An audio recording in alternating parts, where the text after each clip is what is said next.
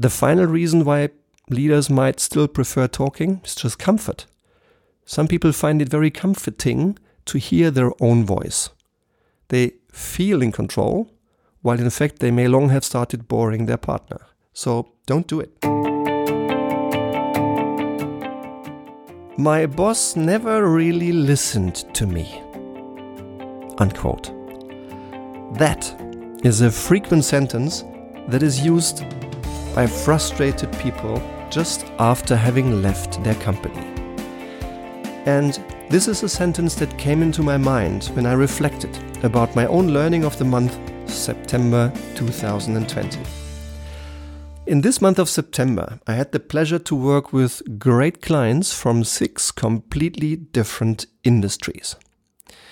I also interviewed two very senior, highly successful global executives running big, big companies, one of them with 100,000 employees around the world. And when I reflected about this month of September, there was one common theme that, in a way, connected all the dots across this month. It connected the dots in admittedly very uncertain times because the, the only certain thing right now seems to be uncertainty. And here is this red thread, and it's identical with the title of today's Leitwolf podcast. And the thought is leading people from fear into confidence by talking less and listening more. And with that thought, I extend a warm welcome to you, a warm welcome to today's Leitwolf podcast. As always, the purpose is to share with you a few ideas, observations, insights, and tips that hopefully inspire you. That inspire you to turn yourself into the best version of yourself. And I'm grateful you're investing your time. Thank you for being here in the Leitwolf podcast again. I have done hundreds of leadership programs over the last 11 years programs with leaders of all kinds of seniority, all the way from first time leaders to CEOs running global businesses.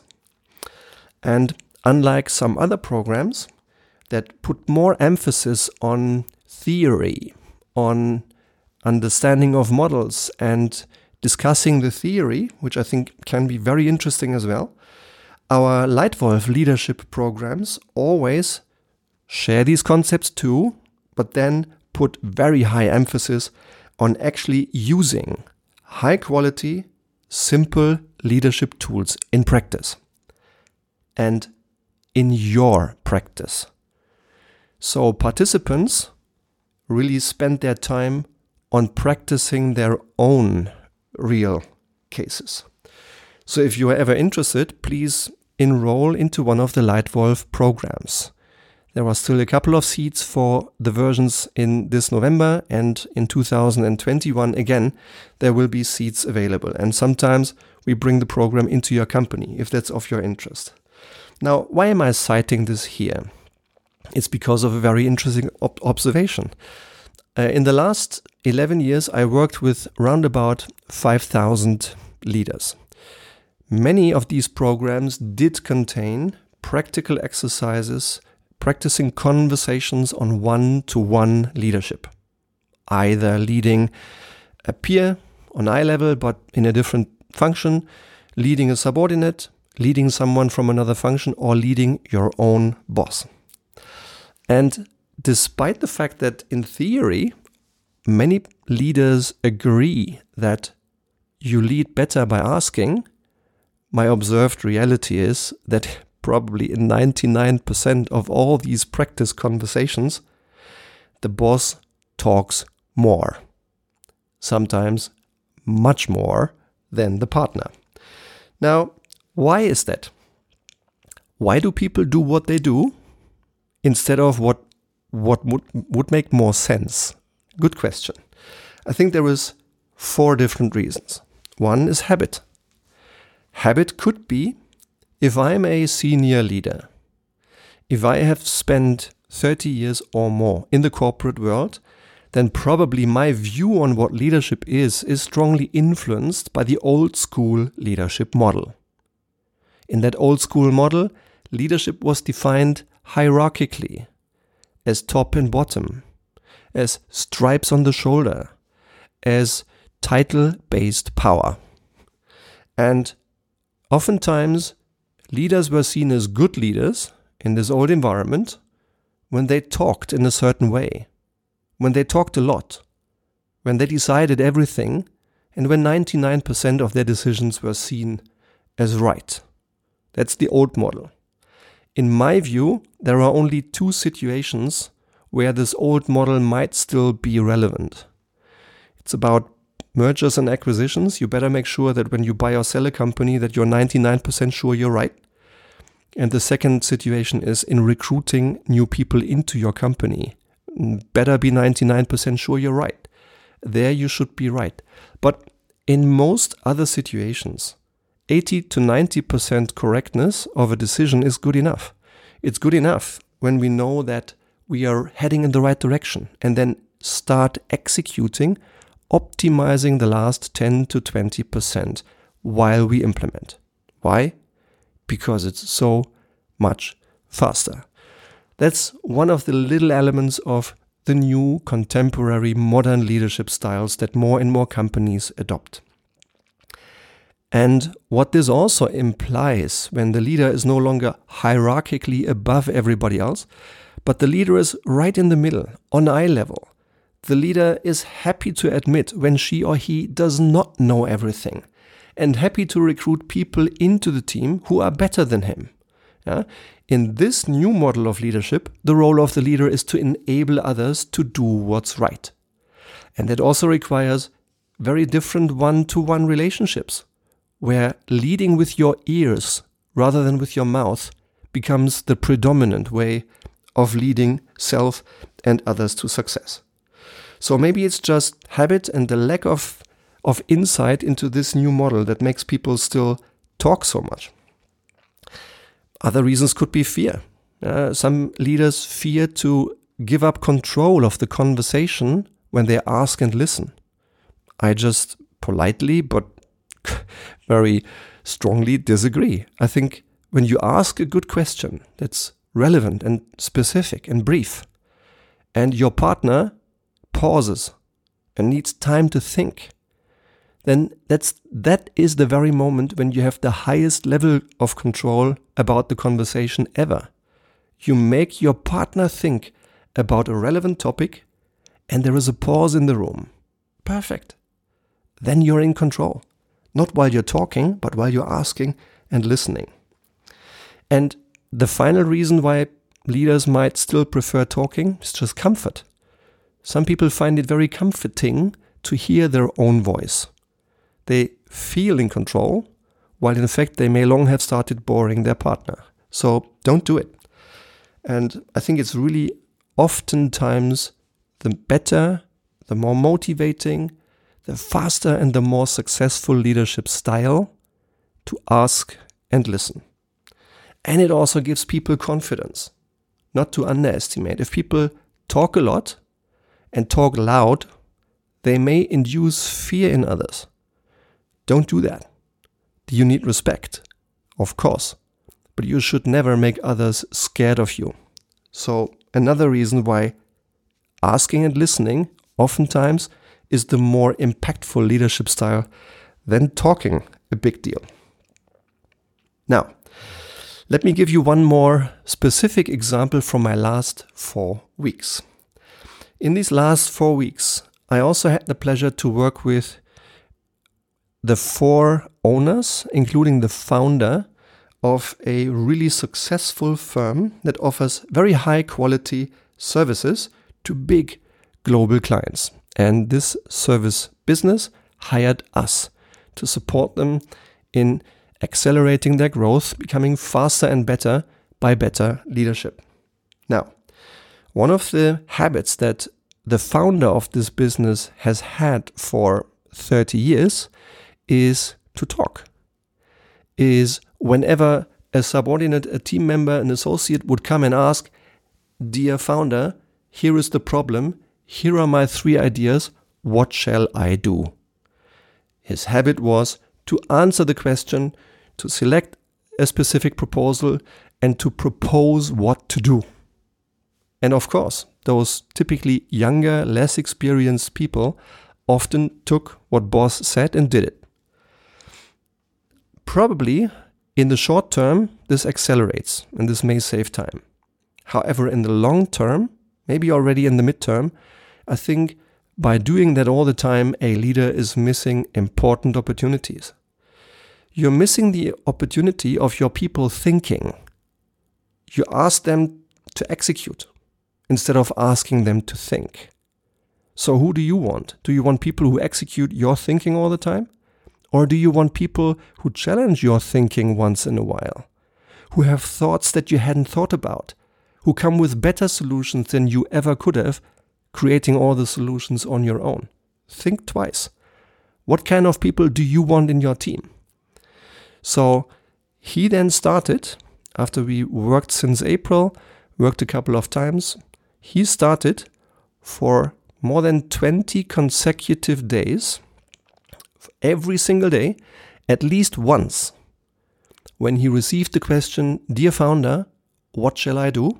He responded asking, Now, what would you suggest? And the results and the impact is remarkable because he realized that on the one hand side, every single problem got solved. In more than nine out of ten times, people came with proposals that were at least as good as his own. So he, he had he didn't have to do anything but just agree and say, Great, I agree, go. And it motivated the hell out of people. Of course, it's much more motivating if your people come and they leave your office with you approving their idea. Then it becomes their idea rather than them executing yours. And it reduces fear. It builds confidence right? So all these big impacts come from a seemingly little change in your leadership behavior. From talking less and asking more. That's why it's so powerful. That's why this step change occurred with this founder in this service business, and I'm glad he achieved it. I hope that he will just make it a habit now and just get faster, better results and more motivated people. So, here is my learning of the month leading people from fear into confidence by talking less and listening more. And here are three things you can do in order to execute that. Number one, define leadership for yourself. Leadership is a big and complex topic. I would never dare to say my view is the right view. There are many views on good leadership. And I think many of them do have at least a certain element of truth to them. My view is great leadership means achieving extraordinary results by helping others do what's right. And there are three major themes that a good leader gives to people that she or he is leading orientation, motivation, and connection. And there is a tipping point in the best leaders' lives. I think one of the things that distinguishes okay leaders from great leaders is that great leaders have long learned and internalized that leadership is not at all about themselves. It's not about them, but it's about the people they lead. It's about the bigger good it's about the company. It's about the way how this company makes the world a better place. So that's an important paradigm shift and tipping point that really great leaders have at some point in their career gone through. They internalize it's not about them, but it's about the others. And if that's true, if it's really about giving people orientation, motivation, and connection, how on earth can you do that by talking by talking all the time. You can't. You can't. You have to listen. You have to ask good questions to make people think, to open minds, to open hearts, to make them want to go the extra mile. But many of these things happen by you asking rather than by you talking. That's why it's so important. And that's why it's also important for you, for your team, and for your company to have a clear view on what good leadership means for you. And if you are interested in this, if you'd like a better definition of what successful leadership means, either for you as an individual or for your team that you are part of, or maybe the team leader of, or for your company. Maybe you are a general manager, maybe you are a CEO leading a big business. If you want to define what successful leadership means for your business, by all means, please contact me. Drop me an email on stefan.homeister at gmail.com. My team and I, we are working on projects like this many times a year. We have a lot of experience and we have a lot of passion to help you find your definition of good leadership for your future. Because leadership is being transformed now faster than ever. And only when you transform your leadership can you transform your business to be fit for your future.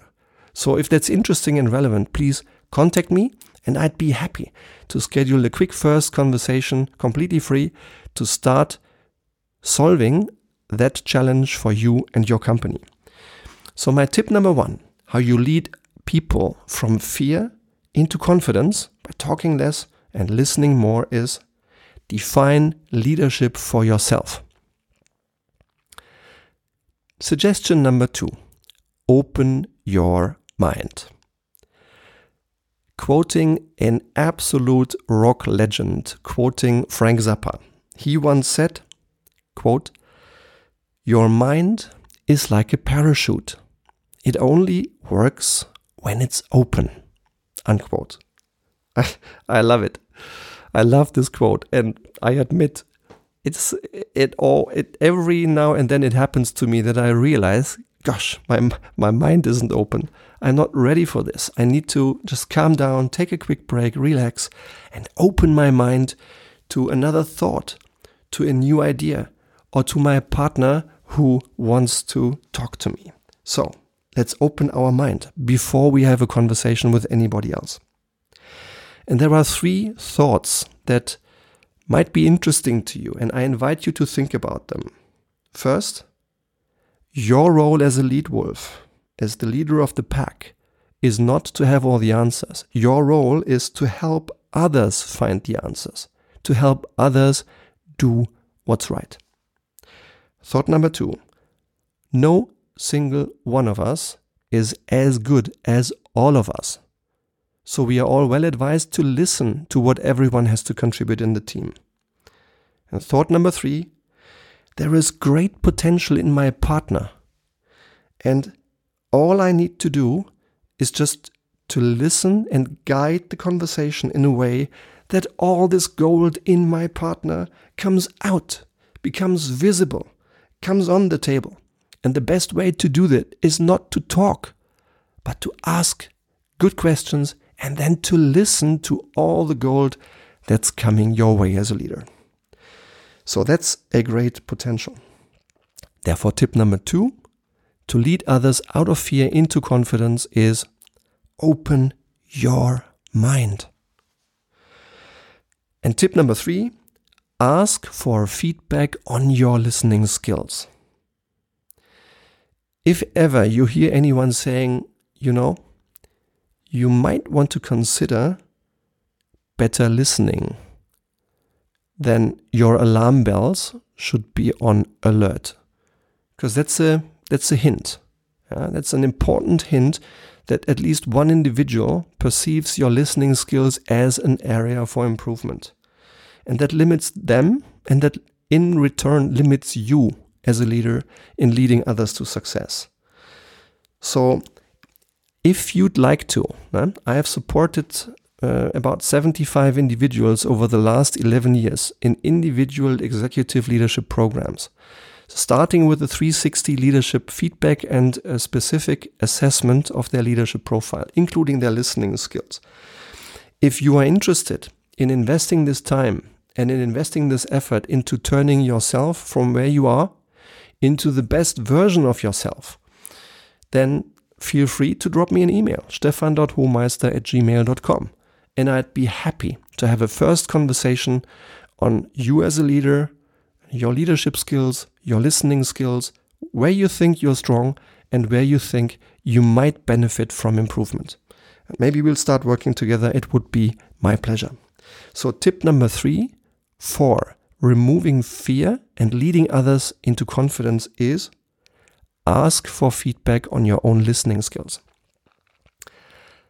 In a nutshell, my three suggestions for you, wrapping it up. What can you as a leader do to lead people from fear into confidence by talking less and leading more? Number one, define leadership for yourself. Two, open your mind. Three, ask for feedback on your listening skills. I hope that this conversation included at least one little tip that makes you do more of what you realize you're doing well. Just do more of it. Or maybe it makes you slightly rethink your current behavior. And maybe you find a nugget that if you change it, if you implement it, that helps you become an even more successful leader. If you like the way we share this content, please give me a star rating on iTunes and please feel free to also leave a verbal feedback because from your verbal feedback, I can learn what works and what needs improvement in future Leitwolf podcasts. And if you like it, subscribe to this. Every single week there is new content coming. If there is a topic or issue on your mind, a leadership or strategy issue that has not been tackled yet in the, in the about 150 Leitwolf podcasts so far, please drop me an email and let me know. Maybe your question becomes the title of one of the next Leitwolf podcasts. I hope you have enjoyed it. I very much thank you for your time, and already now, I'm looking forward to you and me being in touch again next time. Thank you, your Leitwolf Stefan.